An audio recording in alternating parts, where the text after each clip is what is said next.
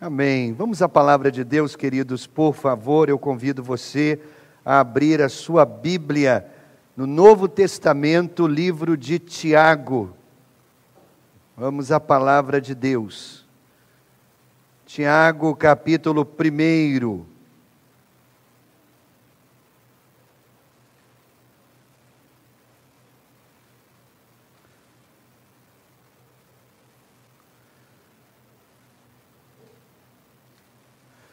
Muito bem.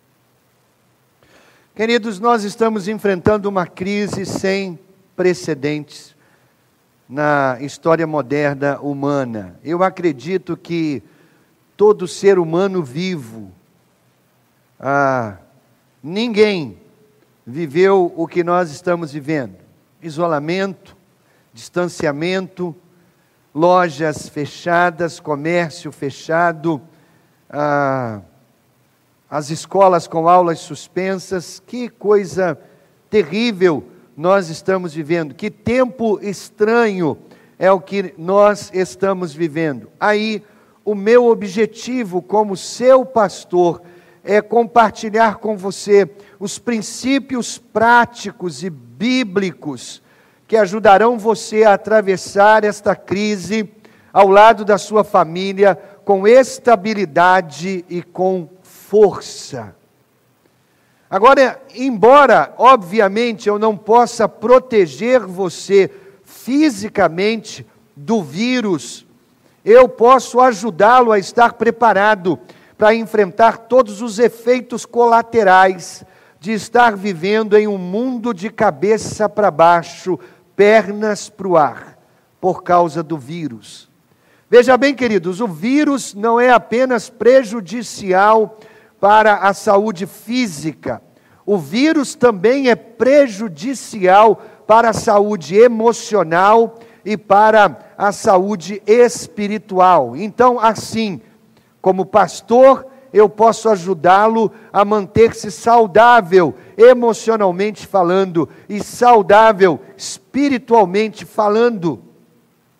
Se nós vivemos um mundo de pernas para o ar, então Deus tem me levado a um livro da Bíblia que foi escrito para a igreja, justamente num tempo em que o mundo também estava de pernas para o ar a igreja enfrentava uma tamanha oposição, um tamanho enfrentamento e, e uma, uma perseguição enorme, e o povo estava aflito, o povo estava com medo, o povo estava sem saber o que fazer, como fazer, como agir.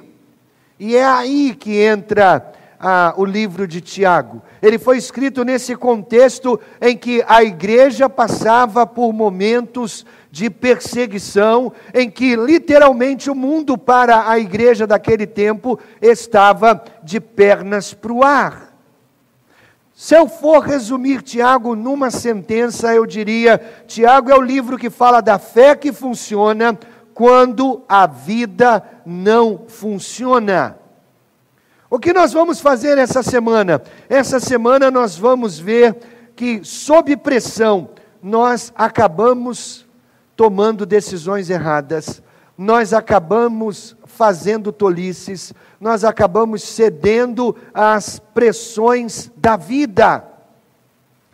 Se você não ouviu as duas últimas mensagens, eu convido você acessar no YouTube, o nosso canal no YouTube, essas duas últimas mensagens de domingo pela manhã, quando falamos da fé que nos ajuda a tomar decisões difíceis e a fé que vence problemas, a fé que enfrenta as dificuldades. Hoje nós vamos ver, dentro dessa série, a fé que funciona quando a vida não funciona, nós vamos ver o tema a fé que contraria as os meus maus hábitos.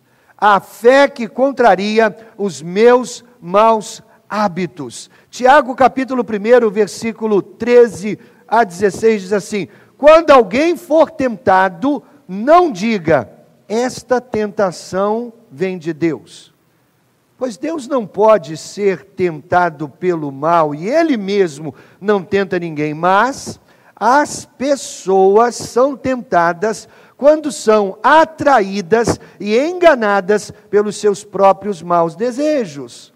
Então, esses desejos fazem com que o pecado nasça e o pecado, quando já está maduro, produz a morte. Não se enganem, meus queridos irmãos. O que vamos fazer hoje, queridos? Nós vamos olhar para as nossas fraquezas, nós vamos olhar para os nossos pontos fracos, nós vamos olhar para as nossas tentações, e nós vamos aprender com a palavra de Deus como vencer os nossos maus hábitos, como vencer as nossas tentações, como superar as nossas fraquezas quando nós estamos vivendo momentos de pressão. Porque, queridos, são nos momentos de pressão, justamente nos momentos de pressão, que nós tomamos decisões erradas, que nós trocamos os pés pelas mãos, que nós confundimos tudo. São nos momentos de pressão que nós tomamos decisões erradas e confundimos as coisas, e cedemos às nossas fraquezas, e cedemos às nossas tentações. Eu não quero que você passe por isso, mas eu posso lhe dizer: se todos nós temos uma área de fraqueza, todos nós podemos ser vitoriosos. Porque, queridos, nós não somos impotentes. A palavra de Deus em 1 João, capítulo 5, os versículos 4 e 5 diz assim: O que é nascido de Deus vence o mundo, e esta é a vitória que vence o mundo, a nossa fé. Quem é que vence o mundo? Somente aquele que crê que Jesus é o Filho de Deus. Veja bem, querido, ninguém pode resistir às tentações sem ter fé em Jesus como Filho de Deus. Em outras palavras, força de vontade não é suficiente para você vencer os seus maus hábitos, os seus vícios, as suas fraquezas, os seus pontos fracos. Força de vontade não é suficiente. Quantas vezes você já tentou mudar? Quantas vezes você tentou fazer a coisa certa? Quantas vezes você disse a si mesmo: nunca mais, nunca mais eu faço isso, nunca mais eu faço aquilo, nunca mais eu caio aqui? E caiu outras vezes. Por quê, querido? Porque força de vontade não é suficiente para vencer suas áreas de tentação, vencer suas fraquezas. Agora, o que o versículo que nós lemos nos diz? Bem, está dizendo que nesta terra você nunca ficará sem pecado, mas você pode vencer, você pode pecar mesmo, menos, se de fato há um hábito em particular, uma tentação, uma distração em particular, que é a sua queda, e você tende a voltar e a repetir a queda sempre que você estiver estressado, provavelmente você terá essa área de fraqueza o resto da sua vida, e você precisa aprender a vencer essa área de fraqueza. Veja, você nunca terá a perfeição desse lado da eternidade, mas o texto diz: você pode pecar menos, você pode ser menos distraído. Então, o que eu vou apresentar a você? Algumas contramedidas que você pode tomar, algumas atitudes que você pode tomar para vencer a tentação na hora da pressão. Em primeiro lugar, eu preciso reconhecer minha fraqueza. Hebreus capítulo 12, o versículo 1 Portanto, também nós, uma vez que estamos rodeados por tão grande nuvem de testemunhas, livremos-nos de tudo que nos atrapalha e do pecado. O que atrapalha você? O que atrapalha você? Você precisa reconhecer isso. Livremos-nos de tudo que nos atrapalha. O que atrapalha você? Livremos-nos do pecado que nos envolve. O que evidentemente é a sua área de fraqueza. E o texto diz: e corramos com perseverança a corrida que nos é proposta. Do que ele está falando, queridos? Todos nós, cada um de nós, tende a cair em determinada área repetidamente em nossa vida. Todos nós. Todos nós temos áreas de fraqueza. E a gente continua dizendo: por que eu faço isso? Porque eu não consigo superar isso? Porque é aqui que eu sempre tropeço? Porque esta é a sua área de fraqueza.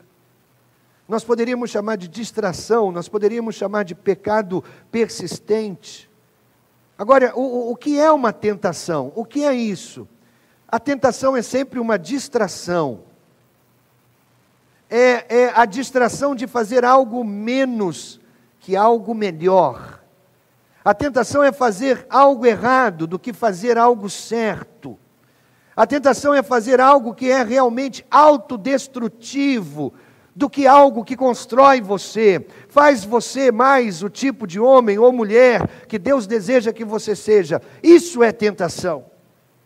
Quando nós ficamos estressados, nós ficamos vulneráveis às nossas áreas de tentação. E querido, não é exatamente isso que nós estamos passando agora? Um tempo de estresse que nos torna vulneráveis às nossas áreas de fraqueza, aos nossos pontos fracos, quando nós passamos por estresse, quando nós passamos por momentos de pressão, é que fica evidente as nossas áreas de fraqueza. Você conhece a sua área de fraqueza?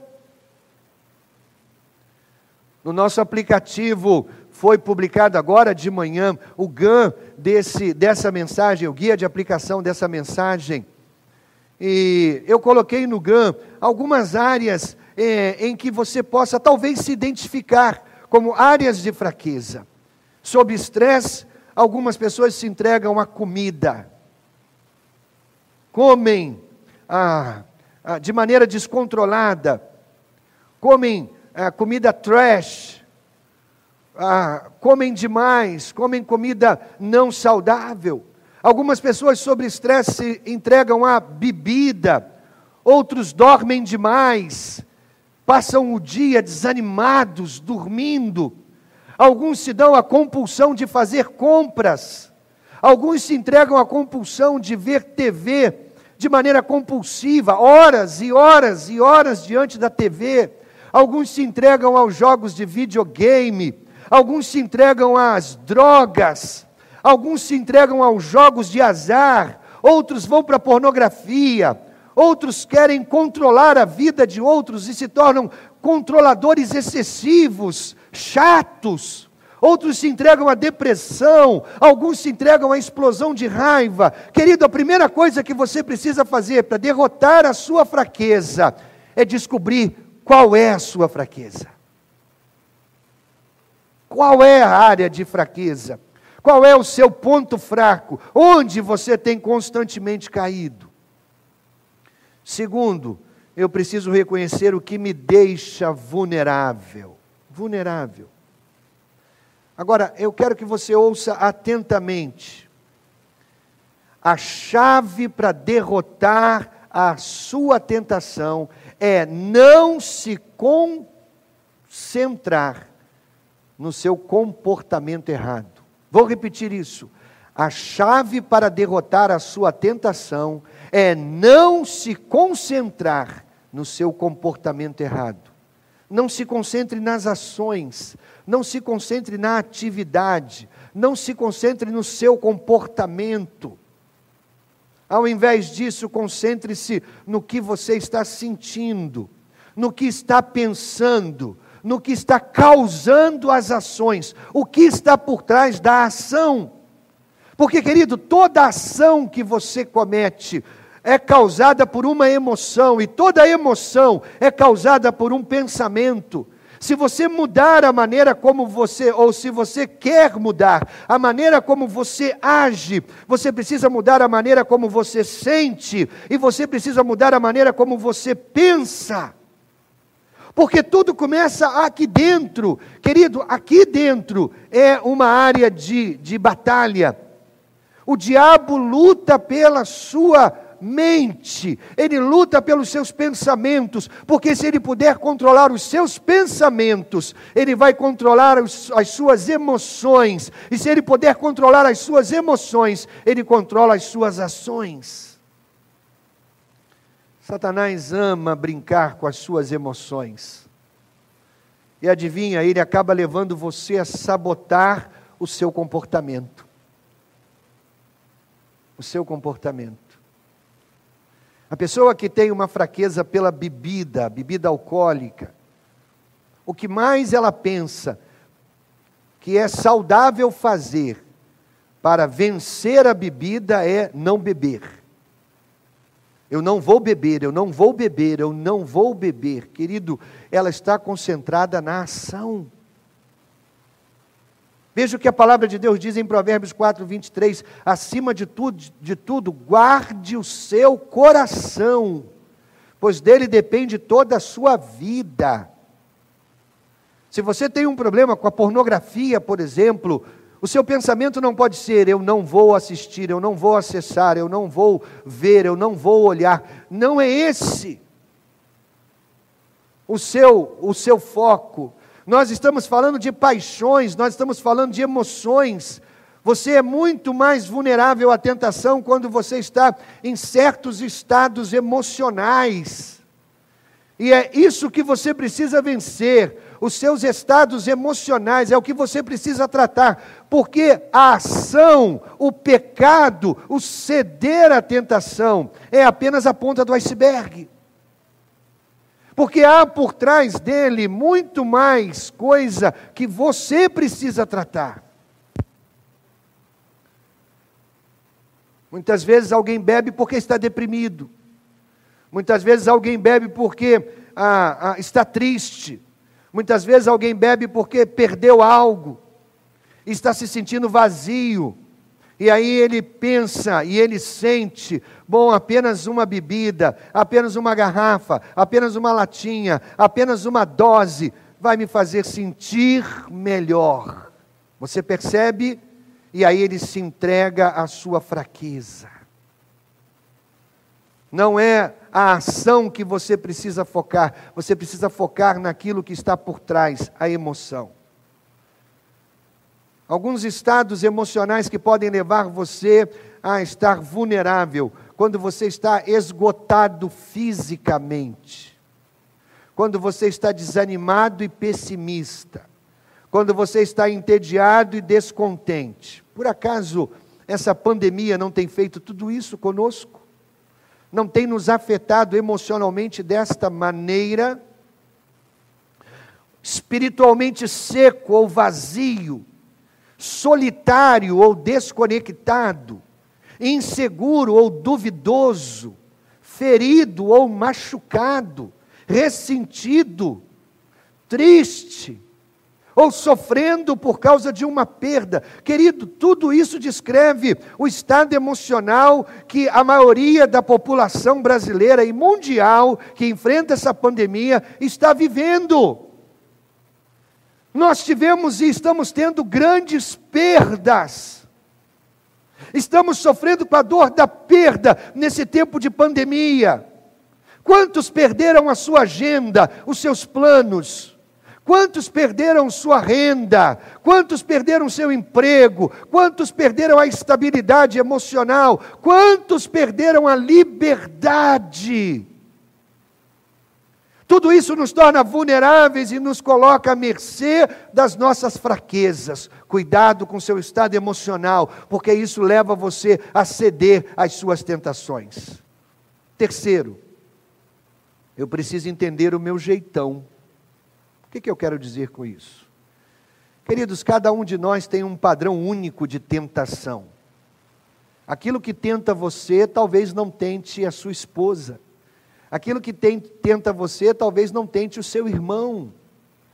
Porque cada um de nós tem uma impressão digital única, uma impressão vocal única, um batimento cardíaco único, uma impressão ocular única. Você é único de muitas e muitas e muitas maneiras, espiritualmente, emocionalmente falando, você é único. Até gêmeos idênticos são diferentes. Você tem uma suscetibilidade única a certas tentações que não incomodam a outras pessoas. Talvez falando das suas fraquezas para alguém, alguém não muito sábio, ouvindo das suas fraquezas, vai dizer: Mas que bobagem! É essa a sua fraqueza? Isso para mim não é nada. A minha fraqueza é muito mais forte do que a sua fraqueza. Porque, queridos, cada um de nós tem um jeitão até de ser tentado. Há certas situações que tentam você e a outras pessoas não. Agora, o diabo, ele sabe exatamente o seu jeitão. Então, é melhor você conhecer o seu jeitão.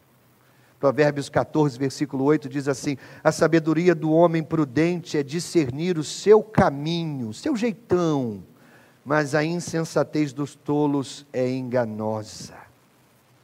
Queridos, nós não sabemos quanto tempo essa pandemia do coronavírus vai durar. Não sabemos. Não sabemos. Fala-se de segunda onda. Já se tem dúvida de que alguns países estão enfrentando o final da primeira ou início da segunda onda.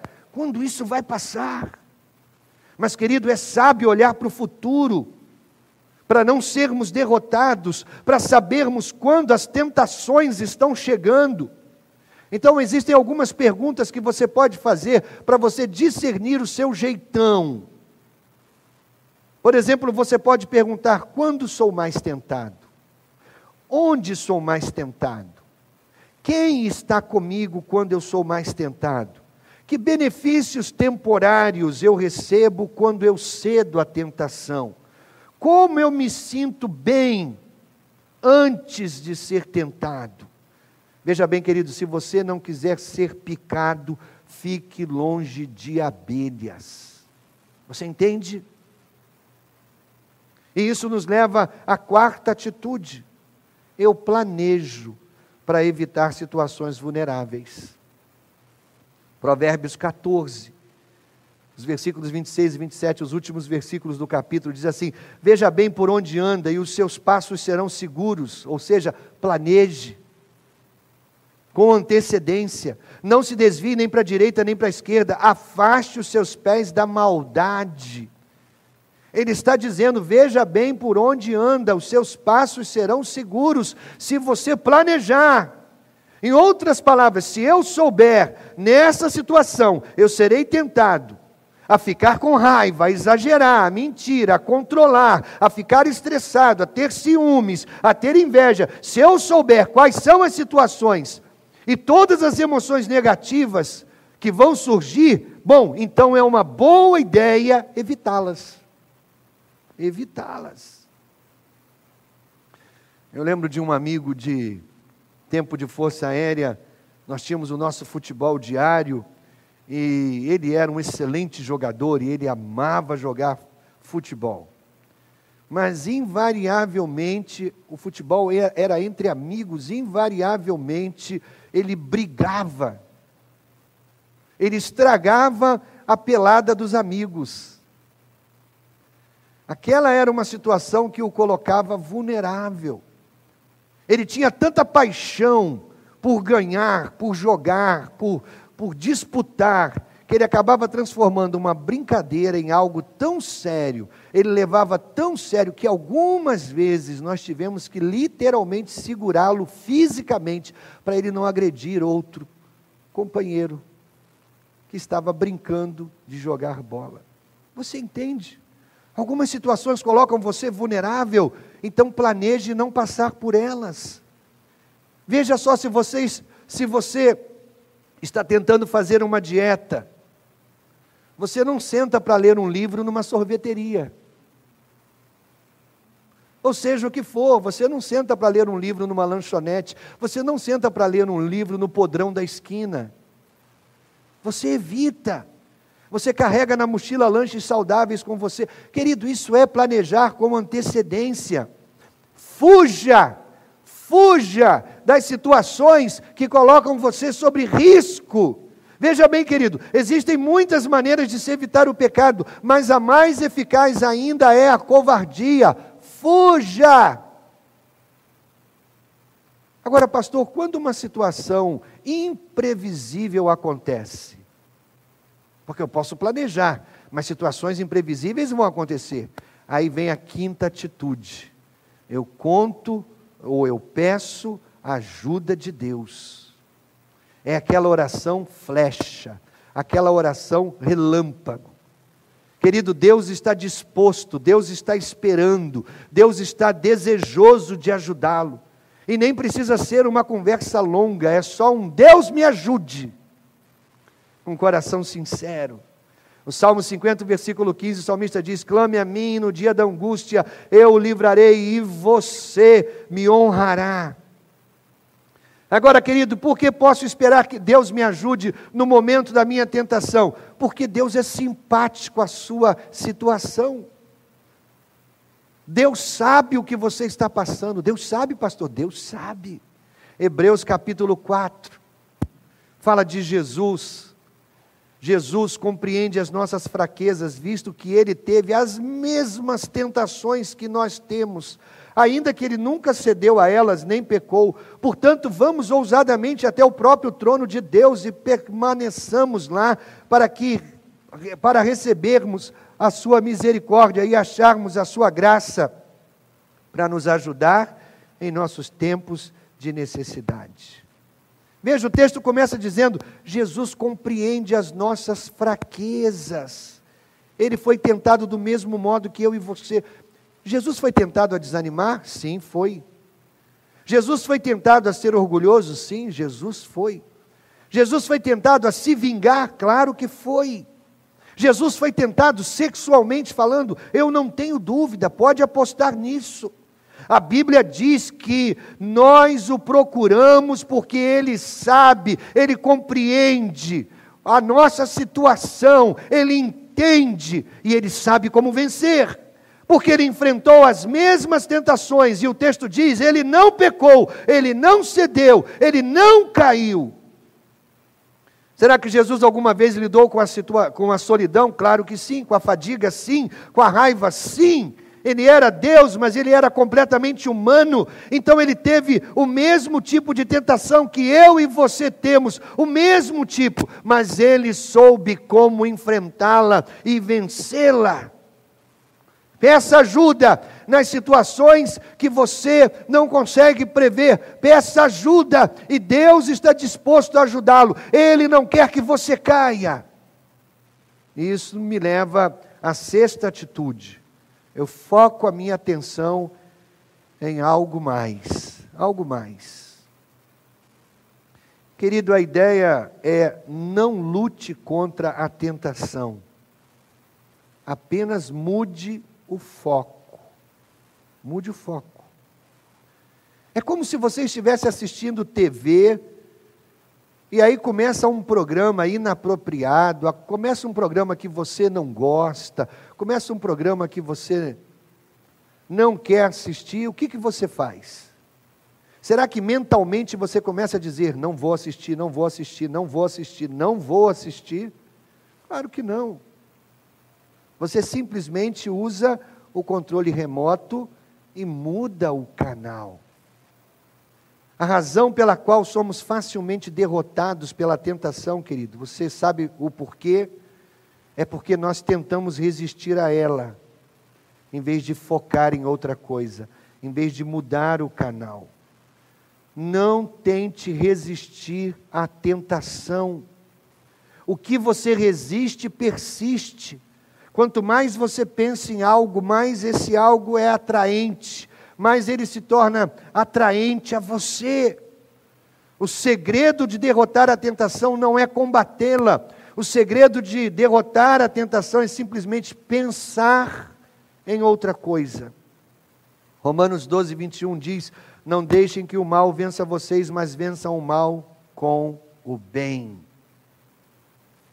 Você entendeu? Mude o foco. Você pode escrever isso. Quanto mais você luta com um sentimento, mais ele controla você. A chave não é combatê-lo, a chave não é resisti-lo. A chave é, é, é reorientar, é substituir. Você substitui e você o enfraquece. Não deixem que o mal vença vocês, mas vençam o mal pelo bem, com o bem. Segundo aos Coríntios 10, 5, dominamos todo o pensamento humano e fazemos com que ele obedeça a Cristo. Agora, quando você tem uma tentação, você não pode impedir que Satanás coloque pensamentos na sua mente, mas você pode rejeitá-los, você pode mudar de ideia.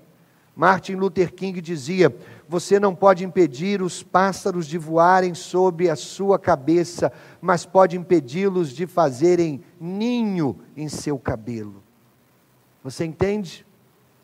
Nós não controlamos o que Satanás lança na nossa mente, mas nós podemos rejeitar, mudar o foco, pensar em outras coisas, vencer o mal com o bem. Sétimo, faço parte de uma célula. Você sabia que eu ia chegar aqui. Você sabia. Por quê, querido? Porque você sabe que você não deveria lutar sozinho as suas batalhas. Nós somos melhores juntos. Deus nos mandou andar juntos, uns com os outros. Hebreus 10, 25, não abandonemos, como alguns estão fazendo, o costume de assistir às nossas reuniões. Querido, presta bem atenção, presta bem atenção, como esse texto é importante para o momento que nós estamos vivendo. O texto diz: não nos, nos esqueçamos, não deixemos, não abandonemos a nossa congregação. Agora, querido, isso é fundamental para a sua saúde emocional e para a sua saúde espiritual. Você precisa da sua congregação. Agora, o texto não está falando da congregação, igreja como um todo. O texto está falando da congregação, grupo pequeno. Porque o texto continua dizendo: pelo contrário, animemos uns aos outros, e ainda mais agora que vocês veem que o dia está chegando. É um contexto de um grupo pequeno, onde um anima, encoraja o outro, onde um, olhando no olho do outro, diz: Vamos juntos, eu não vou deixar você desistir. O objetivo é encorajar, o objetivo é animar, o objetivo é dar força. Ok, nós estamos isolados nesse tempo. Mas então, como fazemos esses encontros? Veja bem, querido, a nossa equipe ministerial, o próximo mutirão que está sendo preparado, a nossa equipe ministerial, é transportar todos os grupos, todas as células, da nossa igreja, dos encontros presenciais que não estão acontecendo, para encontros virtuais, pelo menos uma vez por semana. O próximo mutirão que nós vamos realizar é organizar todas as células para que a gente possa fazer encontros online. Nós temos o WhatsApp, nós temos o Zoom, nós temos uh, o Google Meet, nós, nós temos várias ferramentas à nossa disposição que nós podemos encontrar com a nossa célula de maneira virtual, segura, mantendo o isolamento social e ainda assim encorajar uns aos outros. Essa semana eu fiz um encontro com a minha célula. Eu disse para eles: gente, apenas 10 minutos, entra aí. E nós fomos entrando. E agora compartilha com a gente um pedido de oração. Fala alguma coisa de como está esse isolamento. Conta para a gente aí. E um foi falando, o outro foi falando. E quando eu vi, já passava de 30 minutos. Eu disse: era só 10 minutos. Mas estava tão bom compartilhar, tão bom abrir o coração e orarmos uns pelos outros. Sim, você precisa fazer parte de um grupo pequeno já temos vários funcionando. Você pode se unir a um deles para receber apoio, suporte, para resistir nas fraquezas. E o melhor de tudo, você não precisa nem estar em Itaperuna para isso. Não precisa nem sair do conforto do seu lar para isso. Pastor, eu quero, eu preciso, como é que eu faço? Passa uma mensagem para o pastor de plantão. Diga para ele: quero fazer parte de um grupo pequeno. Nós vamos colocar você num grupo pequeno nós vamos apoiar você. Esse é o tempo para a gente andar juntos. Mas isso me leva à oitava atitude. Escolho um amigo de confiança para compartilhar a minha luta. Querido, você não terá vitória sobre a sua tentação persistente, sobre a sua área de fraqueza, aquela pela qual você está caindo vez após vez medo, ansiedade, preocupação, culpa, baixo, baixa autoestima, anorexia, seja o que for, você não terá vitória sobre ela sozinho. Se é uma fraqueza, um pecado persistente na sua vida, você não pode vencê-lo sozinho, é por isso que você precisa de pelo menos uma pessoa de confiança. Eclesiastes capítulo 4, versículo 9 e 10. É melhor haver dois do que um, porque duas pessoas trabalhando juntas podem ganhar muito mais. Se uma delas cai, a outra ajuda a se levantar. Mas se alguém está sozinho e cai, fica em má situação, porque não tem ninguém que o ajude a se levantar. Quem está ajudando você? Quem está ajudando você? Enquanto você se isola com medo, enquanto você está isolado dentro de casa, enquanto você não pode ir à casa das pessoas ou as pessoas virem à sua casa, quem está ajudando você nesse tempo de isolamento? O texto diz que quando a gente cai, é bom ter alguém para nos ajudar. Deixe-me perguntar a você: quem você convidou para ajudar você? Quem você convidou para ajudá-lo a crescer? Em quem você está se apoiando? A quem você permite que seja feito perguntas difíceis para você? Veja, querido, você não precisa contar sua grande tentação para todo mundo, mas você precisa de pelo menos uma pessoa que ajude você. Sabe, eu fico muito feliz quando eu recebo pessoas no gabinete ou para um aconselhamento pastoral e que a pessoa começa dizendo assim: Pastor, o que eu vou lhe contar, eu nunca contei para ninguém. Eu fico feliz, sabe por quê? Porque esse é o primeiro passo da cura. Da cura. É admitir, é abrir o coração mais uma vez, ok, nós estamos isolados, mas você pode usar os canais online à disposição hoje em dia. Quantas e quantas pessoas eu tenho atendido por videoconferência e tenho ajudado nesse tempo de pandemia. Agora eu quero lhe dizer uma coisa: existem alguns hábitos, existem alguns problemas em sua vida que você não vai superar, a menos que você compartilhe com um amigo comprometido e fiel a Deus. Não vai superar sozinho. Nós estamos numa grande crise. Que essa crise produzirá de crescimento na sua vida? Gálatas 6:2. Ajudem uns aos outros e assim vocês estarão obedecendo a lei de Cristo. O meu objetivo como seu pastor, durante essa pandemia, é que você saia dela mais forte, maduro, melhor, crescido. Esse é o meu objetivo. Eu não tenho dúvidas de que Deus está agindo no meio desta pandemia para fazer você crescer. É por isso que, para nós, como igreja, é importante oferecer suporte para o crescimento espiritual uns dos outros. A segunda igreja tem trabalhado para fornecer a você suporte, apoio, para que você cresça durante essa crise. Para que quando você contar a história dessa crise para os seus netos lá na frente, você possa dizer: nossa, 2020 foi um ano terrível.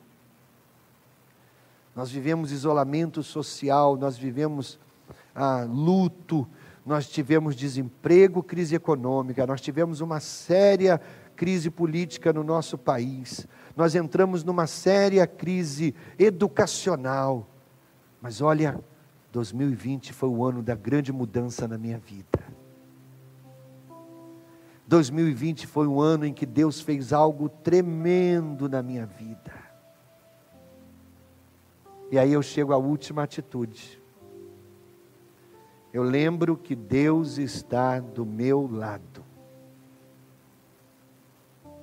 Querido, Deus não quer que você fracasse, Deus não quer que você caia, Deus não quer que você seja derrotado, pelo contrário,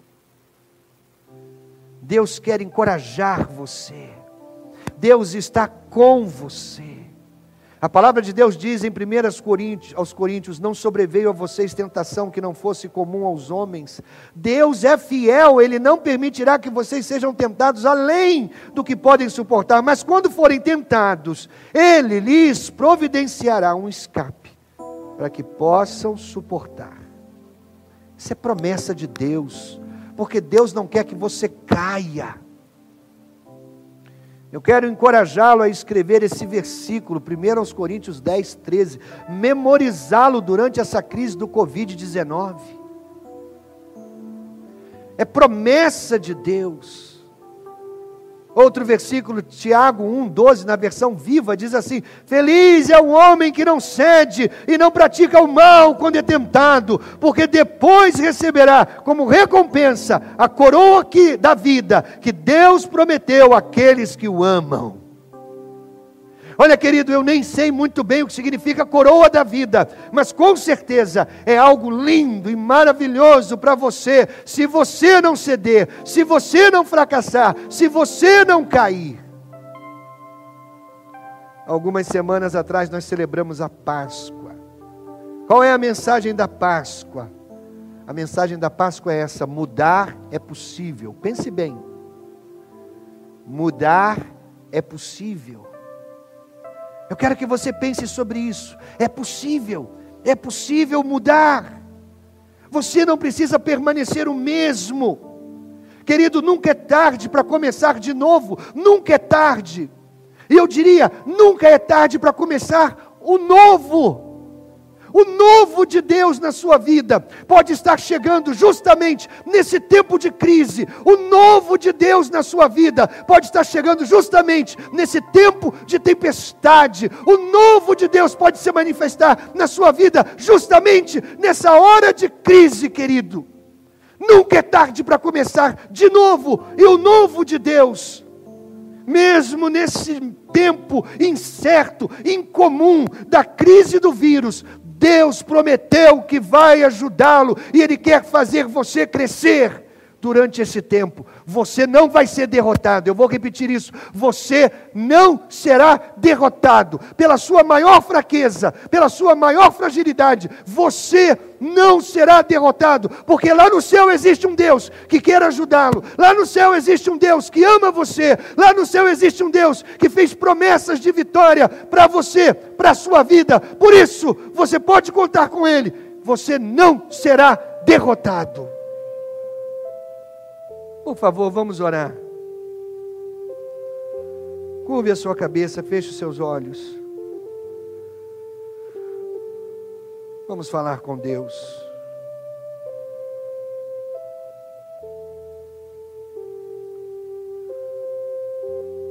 Talvez você esteja pensando: como eu vou guardar todas essas nove atitudes?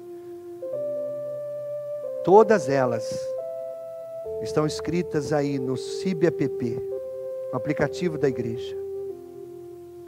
Estude de novo, releia, memorize cada uma delas. É, é ferramenta, é ajuda na hora da crise. Estamos vivendo um tempo de pressão, e no tempo de pressão, a gente costuma, costuma ceder às fraquezas.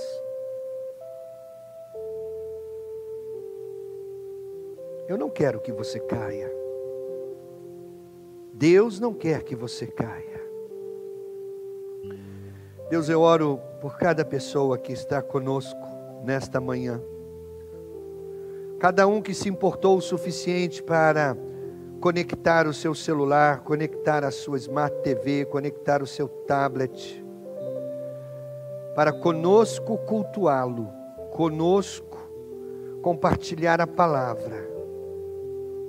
Cada um de nós tem sua área de fraqueza, cada um de nós tem sua vulnerabilidade. E sobre cada um deles eu oro, Deus, pedindo a tua graça, a tua misericórdia e a tua bênção. Por favor, Senhor, que o Senhor lhes dê a estratégia, a força, a coragem para enfrentar as suas áreas de fraqueza e serem vencedores.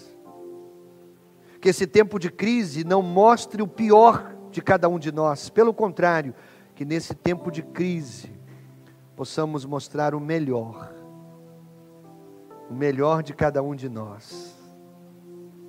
Atitudes, ações que glorifiquem o teu nome e que nos coloquem num patamar de vitória. Dá-nos a tua bênção, Pai, por favor, em nome de Jesus. Amém, Senhor. Amém. Deus abençoe você.